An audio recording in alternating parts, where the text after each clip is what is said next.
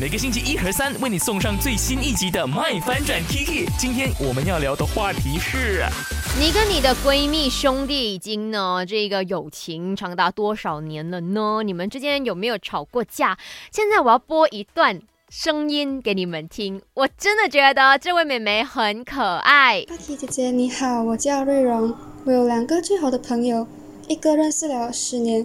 一个认识了半年，哇！我们吵架是在讽吐的时候，嗯哼，可能以前比较幼稚吧，就吵架咯。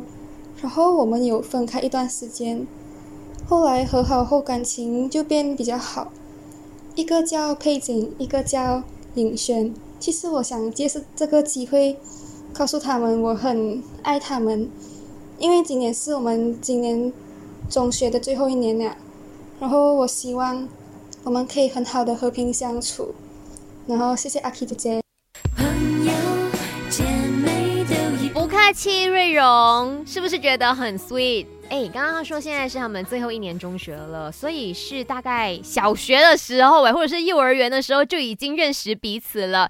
希望你们友情永固。真的，以后还是可以陪伴着对方经历很多的困难，不管是事业上、爱情上，看他哭，然后呢，到结婚的那一天，还可以陪着他一起呢，嗯，看他穿上这个漂亮的婚纱，友谊永固啦，很棒哎！你们我听的时候，我都觉得很想要哭了。